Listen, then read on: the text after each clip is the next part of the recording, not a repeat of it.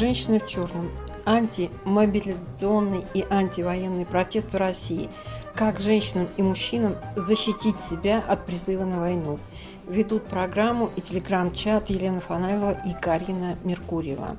С нами сегодня будут координаторки феминистского антивоенного сопротивления Лёля Нурдик и Лилия Выживатова, юрист Максим Оленичев и юристка Тамила Иманова, с которыми мы обсудим а, ряд а, вопросов, которые касаются защиты прав народа, который не желает идти воевать. Попрошу сейчас Карину сделать нам такой небольшой дайджест того, что происходило вокруг а, протестов последней недели. Мы постарались сосредоточиться на женском именно протесте, потому что у него отчетливо женское лицо, 51% э, задержанных девушки, женщины. 24 сентября феминистское антивоенное сопротивление объявило Всенародный исход женщин в черном. Организаторки предложили женщинам стать движущей силой протеста, пока мужчины бегут от мобилизации, прячутся от повесток. Сам воюешь, сам рожай, жизнь нашим детям, нет страшнее для властей гнева вдов и матерей. С такими вот лозунгами они предложили выходить на улицу участницам акций «Женщины в черном». Полицейские активно задерживали вышедших на акцию женщин. Многие из них потом заявляли о том, что к ним применяли силу. Действовали, в принципе, представители правоохранительных органов во время этих э, акций очень грубо, применяли дубинки, прямо в отделах полиции задержанным выдавали повестки в военкомат. Запомнились э, очень, конечно, женские протесты в российских регионах, которые в большей степени пострадали от э, мобилизации. 25 сентября на акции протеста вышли жительницы Дагестана, Якутии и Кабардино-Балкарии. В Дагестане прошло несколько акций протеста против мобилизации, но самая крупная состоялась в Махачкале.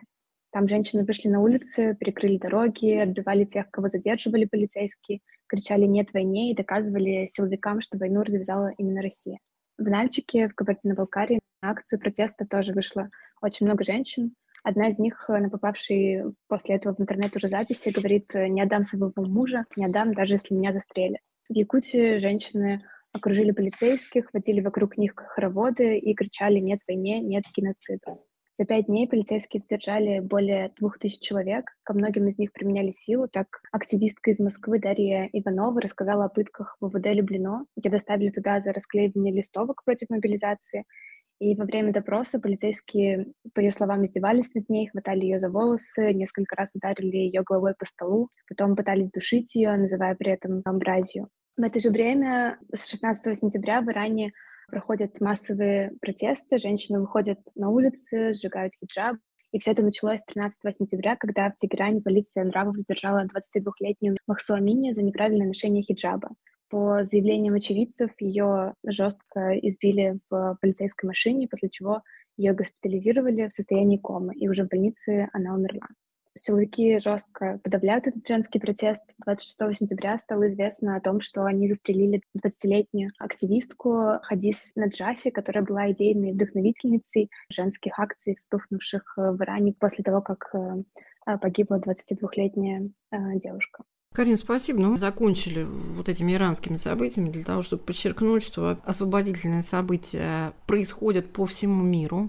О новых формах протеста, женского протеста мы сегодня будем говорить. Вот, как мне кажется, довольно важная история у нас э, с протестами в регионах, которая говорит нам не только об антимобилизационном э, характере протеста, не только о его антивоенном характере, но и об антиколониальном характере, потому что в той же самой Бурятии говорится правозащитниками и активистами о том, что это просто называется словом геноцид. Украина говорит сейчас о геноциде украинского народа, а представители той нации, которая осуждаемы, собственно, украинцами после Бучи, говорят о том, что происходит геноцид у них. Я хочу, чтобы каждый из наших э, участниц и участников сказал, что вот сейчас важнее, антивоенный пафос, антимобилизационный или вот эта колониальная составляющая. Давайте начнем с координатора феминистского антивоенного сопротивления Лилия Вижеватова. Давайте с вас начнем все важны в наших условиях. Это разные грани одного и того же процесса, процесса, который будет набирать силу.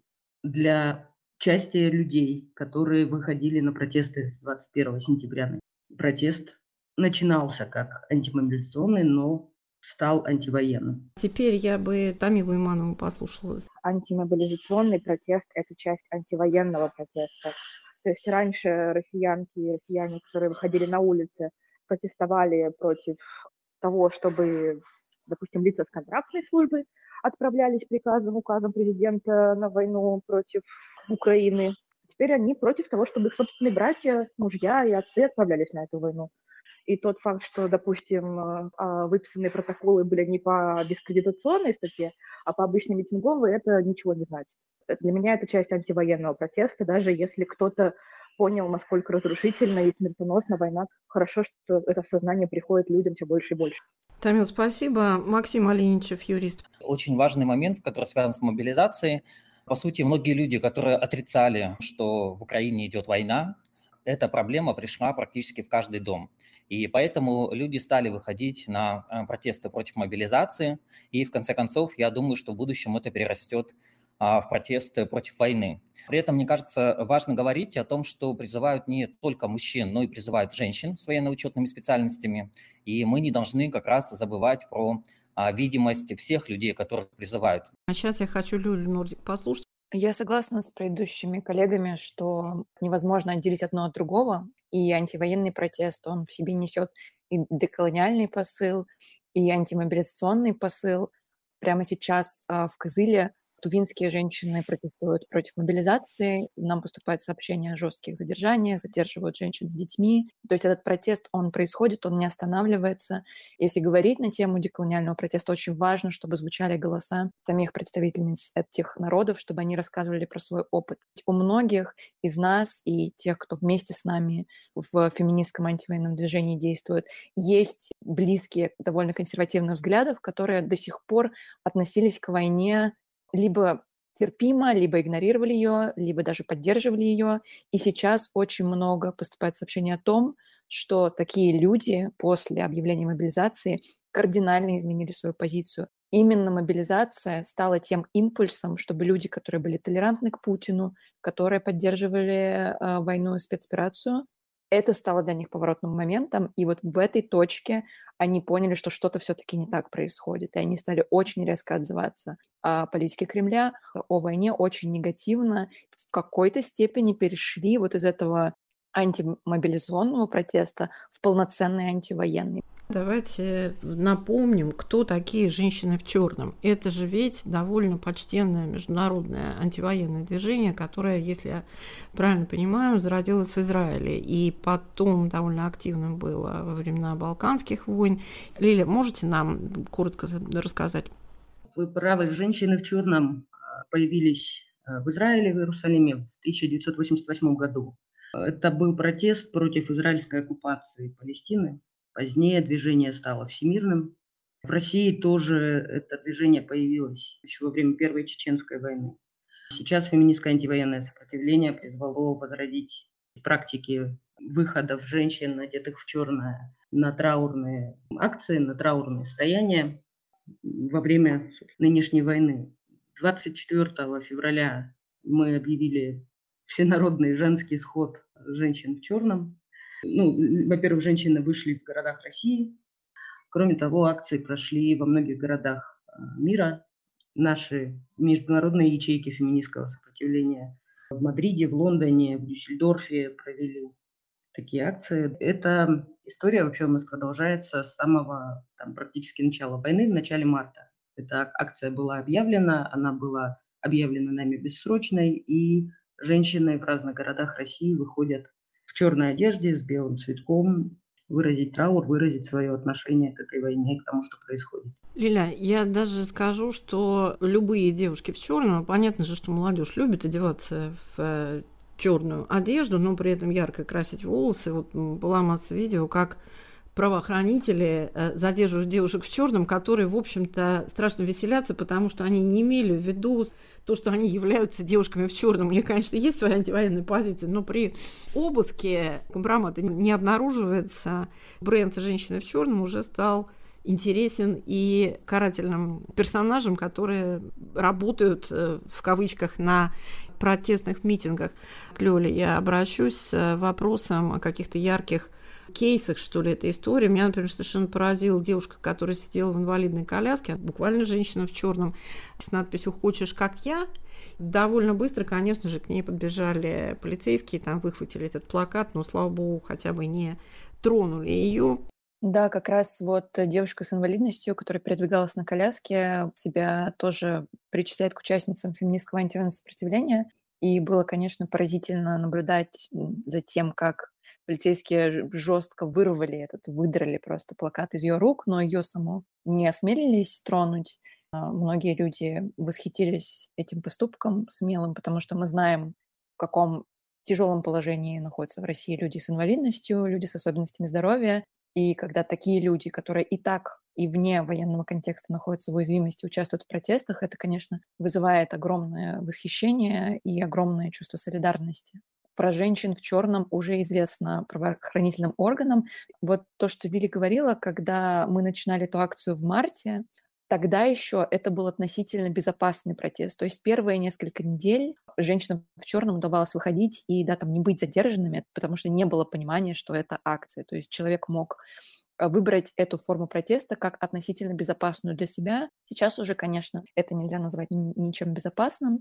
Женщины в черном сталкиваются и с пытками, и с преследованиями, и с полицейским насилием. Важно сказать, что меньше участниц не становится от этого. То есть люди и женщины в черном, участвующие в этой акции, они продолжают в ней участвовать, абсолютно осознавая те риски, на которые они идут. У меня вопрос сейчас и к Максиму, и к Тамиле. Как людям защищать себя, когда они хотят выразить свое несогласие с э, мобилизацией? Как выражать свое несогласие с э, войной России против Украины и при этом не рисковать излишне? Пожалуйста, давайте Тамила, может быть, довольно сложный вопрос, в котором очень много не только правового, но и случайного. То есть я должна сказать э, честно, если э, какой-либо группировкой, допустим, которая объявляет митинги, был объявлен митинг на такую-то дату в центре города, уже просто небезопасно находиться.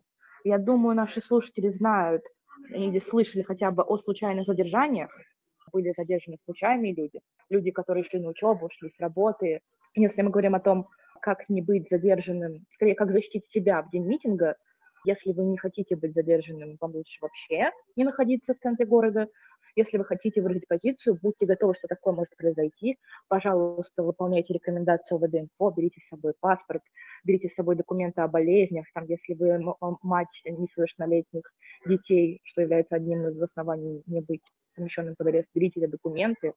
Говорить о том, что есть форма протеста, с которой вас точно не задержат, на сегодняшний день невозможно. Тамил, понятно, спасибо. Максим Алиничев. А, ну, на мой взгляд, э, ставки протеста существенно возросли. То есть люди, которые хотят принимать участие в протестах, они должны осознавать все последствия, которые могут после этого наступить. Это не значит то, что не нужно в протестах участвовать, но нужно а, сознательно понимать, что право в России по таким делам а, работает очень редко, на закон не всегда есть э, возможность опираться. И э, в случае участия в протестах, конечно, нужно иметь э, соглашение либо договоренность с адвокатом, с юристом, связываться с правозащитными организациями, говорить о задержаниях там. С другой стороны, мы должны еще посмотреть на постоянно меняющееся законодательство, которое а, все более и более репрессивное. А, по сути, в России введена военная цензура, и любое а, критическое упоминание про войну оно уже может автоматически повлечь за собой возбуждение дела об административном правонарушении, либо уголовного дела. Конечно, цель этих законов не допустить никакого антивоенного протеста, и поэтому люди, которые высказываются против войны, они могут либо более-менее аккуратно высказываться, а, либо высказываться прямо, но в этом случае нужно понимать, что могут быть риски привлечения к административной и уголовной ответственности. Нет никаких волшебных способов э, избежать возможности взаимодействия с правоохранительными органами при антивоенном протесте. Люди должны просто оценивать риски. Если они их принимают, то участвовать. А если не принимают, то подумать о каких-то других формах протеста. Максим, спасибо. Карина, да, я бы, наверное, хотела обратиться к координаторкам ФАС, как изменился протест с 24 февраля, потому что на какое-то время массовый протест в России все-таки немного затих. Лёля Нуртик.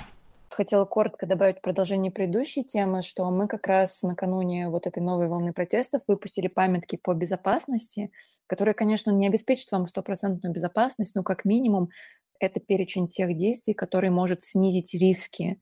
То есть такие базовые правила, как не выходить на акцию с открытым лицом, носить определенную одежду, которая позволит, да, там, усложнить работу полиции, если вас, да, там, зафиксировали на каких-то фото, видео и хотят вас задержать уже после. Как подготовить свой телефон, что взять с собой. Вот такие правила, они очень важны, действительно помогают снизить риски, но большая проблема в том, что большинство людей, как мы видим на протестах, к сожалению, вообще не используют эти правила, очень много людей с открытыми лицами, но мы стараемся по максимуму использовать наши ресурсы, чтобы ну, как-то призывать людей все-таки обезопашивать себя хотя бы минимально перед участием. А по поводу протестов и вот этой новой волны, и как изменилось, больше людей вовлеклось, то есть какие-то люди, которые не были активны тогда весной, у них случился какой-то импульс высказаться и выйти на улицу. Но люди вышли, потому что их переполняли эмоции, переполняло чувство протеста, сопротивления тому, что происходит в связи с мобилизацией, и они как бы не могли не выйти. И с нашей стороны, со стороны движения «Весна», со стороны других антивоенных инициатив, со стороны ФАС, было очень важно как бы поддержать этот импульс, помочь людям выйти на улицы, помочь это сделать в более безопасных формах. Но как бы здесь сказать, что нет, не выходите, потому что вас задержат и все будет плохо, было ну, просто невозможно очень важно, что протест был очень разнообразный в плане возрастов участников. Выходили люди совершенно разного возраста. Выходили матери, женщины плачут и говорят, что они выходят, потому что они не хотят отправлять своих детей на войну. Хочется быть при этом реалистами. Меня, например, очень раздражает критика, да, там со стороны западных стран, со стороны, да, там людей, которые проживают где-то там в Европе, в США, я не знаю, которые говорят, а почему же вы все не выходите миллионами? Ну, выход на улицы грозит людям очень серьезными рисками. Невозможно сейчас в условиях тех репрессий, которые существуют, вывести на улицы миллион человек. Это просто невозможно.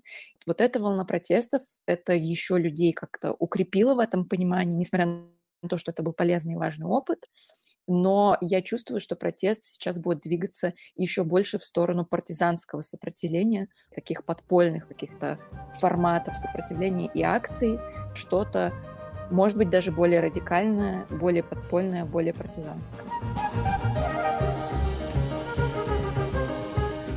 Женское антивоенное сопротивление. Разговор с юристами и активистками феминистского антивоенного сопротивления. Займемся практической частью. Я имею в виду юридическое обоснование защиты себя, защиты тех женщин, которые подпадают под призыв. Максим Алиничев. Важно не забывать о видимости всех групп, которых э, призывают по мобилизации. Разные правозащитные организации э, начали выпускать памятки относительно того, как на женщин влияет мобилизация. Существует закон о мобилизации, который дает право на отсрочку от призыва по мобилизации. Несколько причин, а, в том числе если а, женщина имеет ребенка в возрасте до 16 лет, то она мобилизации по призыву не подлежит, или имеется беременность, срок который составляет не менее 22 недель. И остальные а, причины, во-первых, это бронь, Бронь а, предоставляется в специальном порядке по специальным профессиям, а, если люди работают. И сам а, список профессий, он засекречен, но в последнее время мы знаем, что это могут быть профессии, которые связаны с IT, связаны с обслуживанием населения с тем, чтобы процессы на гражданской жизни происходили 24 на 7. Далее, если нет никого, и женщина ухаживает за своим близким родственником, и никто больше по закону не обязан этого родственника содержать, и если существует заключение медико-социальной экспертизы о том, что такой постоянный уход нужен, женщина, подлежащая мобилизации, имеет право на отсрочку от мобилизации. А либо если она ухаживает за инвалидами первой группы, если также нет других лиц, кто обязан содержать таких людей. Еще одна причина, если э, женщина является опекуном либо попечителем несовершеннолетнего брата или сестры, и других лиц также нет, кто обязан э, содержать э, несовершеннолетнего брата или сестру. Если у матери женщины имеется 4 и более детей в возрасте до 8 лет, и мать воспитывает детей без мужа, то в данном случае также подлежит а, представлению отсрочка. Если все-таки женщину призовут по мобилизации, либо женщина является военнослужащей, и э, в соответствии с э, указом президента о мобилизации все контракты военнослужащих продлены до окончания мобилизации, то уволиться из действующих вооруженных сил можно только по трем причинам. Первая – это причина по возрасту. А максимальный э, срок военной службы для женщин составляет 45 лет и либо вторая причина по состоянию здоровья. А, существуют разные категории годности, и если э, по состоянию здоровья женщине присвоена категория D, когда она не годна к воинской службе, то ее э, могут э, списать из вооруженных сил и расторгнуть контракт на военную службу. Если состояние здоровья не позволяет оценить как категорию D, то тогда можно получить отпуск по болезни в рамках внутренних актов Министерства обороны и в этом случае также какое-то время, на время выздоровления не принимать участие а, которые связаны с э, военными действиями. Ну и третья причина, которую президент обозначил, она связана с тем, что вступил в законную силу приговор о а, назначении наказания в виде лишения свободы. А в этом случае женщину также не призовут. Существуют еще основания, которые указаны непосредственно в самом законе о мобилизации. Если, допустим, женщина была осуждена за совершение тяжкого или особо тяжкого преступления, и судимость не погашена, также она не подлежит призыву на военную службу. Мы видим, что эти основания для отсрочек и основания для непризыва на военную службу, они не такие большие, и не такое большое число женщин смогут ими, к сожалению, воспользоваться. Но при этом нужно сказать, что подлежат мобилизации только те женщины, которые либо заключили контракт на военную службу и тогда продолжают до окончания мобилизации а, находиться на контракте в составе действующих вооруженных сил. Либо те женщины, которые призваны по мобилизации и которые имеют военно-учетную специальность. Таких а, сфер всего шесть. Это IT, а, медицина, топография, издательское дело, связь. И если у женщины есть военно-учетная специальность, то она теоретически может получить повестку по мобилизации, но не значит то, что ее призовут. А в паблике уже было несколько ситуаций, когда фактически э, целую семью призывали по мобилизации, а, и мужу приходила повестка, и э, жене, и люди находились, конечно, в критической ситуации, и это правда нашей жизни, то, что произошло всего за последние несколько дней. Максим, спасибо, очень интересно. Пожалуйста, Тамила. Хотела упомянуть, что помимо того, что Максим вот перечислил из этой статьи, еще был новый указ президента от 24 сентября, и именно этим специальным указом предоставлена отсрочка всем студентам, которые сейчас обучаются на очной или очно-заочной форме, первый раз по соответствующему уровню. Как это может относиться к женщинам, поясняю. Например, женщина закончила училище среднепрофессионального образования, получила военную учетную специальность или бакалавриат, получила военную учетную специальность, а дальше пошла в магистратуру впервые, да, это первый раз получение образования такого уровня, и она как раз подпадает под отсрочку согласно указу президента 24 сентября. Касательно аспирантов здесь пока не до конца ясно, потому что аспиранты у нас по закону об образовании не студенты, но, возможно, аспиранты тоже будут подпадать под эту отсрочку. А что же касается перечня специальностей, которые перечислил Максим, этот перечень мы можем найти в методических рекомендациях по ведению воинского учета в организациях.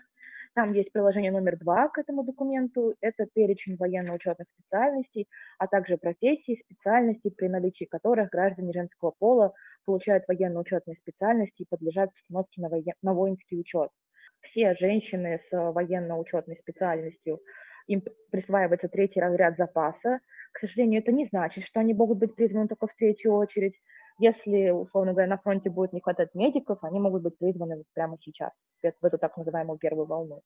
Это устанавливается статьей 53 Федерального закона о воинской обязанности и военной службе. Тамил, спасибо. Наверное, хотела привлечь к нашему разговору теперь же и активисток феминистского антивоенного сопротивления.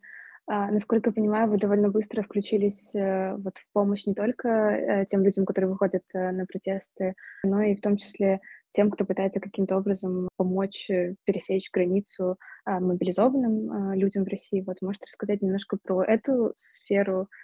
Я могу начать и сказать, что а, мы регулярно в нашем телеграм-канале публикуем ссылки на организации, которые сейчас помогают э, людям, которые хотят избежать мобилизации, которые хотят релацироваться. Появляется все больше инициативной группы проектов, которые оказывают такую помощь. Люди очень хорошо самоорганизовываются в какие-то горизонтальные сети, Есть много телеграм-каналов, которые да, там пишут о том, какие есть особенности пересечения границы с Казахстаном, что происходит в Верхнем Ларсе в Грузии. Организовался чат гуманитарной помощи, посвященный вот именно Верхнему Ларсу. Там а, люди сутками стоят на границе, э, часто у них нет связи, заканчивается еда, вода, топливо. Многие россияне, которые уже ранее уехали в Грузию, объединяются в волонтерские группы и помогают. Также те, кто проходит границу, например, в Казахстан или в Финляндию, делятся опытом, что происходит на границе, на какие КПП лучше приезжать. Все это есть, и для нас важно этой информацией делиться. Но, например, есть, э, да, там правозащитные боты, которые очень полезны, мне кажется, для человека, который растерян. Он может просто зайти в этот бот и задать свой вопрос, получить уже готовый ответ, потому что на большинство стандартных вопросов ответы уже есть, и для этого не нужно куда-то звонить, обращаться на какую-то горячую линию, можно зайти просто в Telegram-бот и автоматически получить ту информацию, которая нужна. Мне кажется важным сказать вот что. Вся эта информация о том, как уклониться от повестки, от мобилизации, очень важно, чтобы она выходила за пределы активистского пузыря. Призываем, да, там не только расширивать у себя там в Телеграме, в Инстаграме эти ссылки, конкретно людям, которых вы знаете, да, там, вашим одноклассникам, вашим коллегам присылать ссылки на эти материалы в личку. Нам кажется, это тоже очень важная часть сейчас антивоенного протеста, антивоенного сопротивления, максимально распространять информацию среди тех людей, которые, может быть, не читают независимые СМИ, которые читаем мы, не слушают там Радио Свобода и так далее. То есть вот как-то выходить максимально за пределы своего близкого круга общения. Чем больше людей будет уклоняться от войны, тем слабее будет российская армия, тем быстрее будет ослабевать вот эта вот машина убийства, которую сейчас пытается усилить наше государство. Женщины против войны. Телеграм-чат «Радио Свобода». С нами сегодня были юристы Максим Оленичев и Тамила Иманова, координаторки э, феминистского антивоенного сопротивления Лёля Нордик и Лилия Вижеватова, вели программу Елена Фанаева и Карина Меркурьева, ведущая телеграм-канала «Фем Время». Всем спасибо.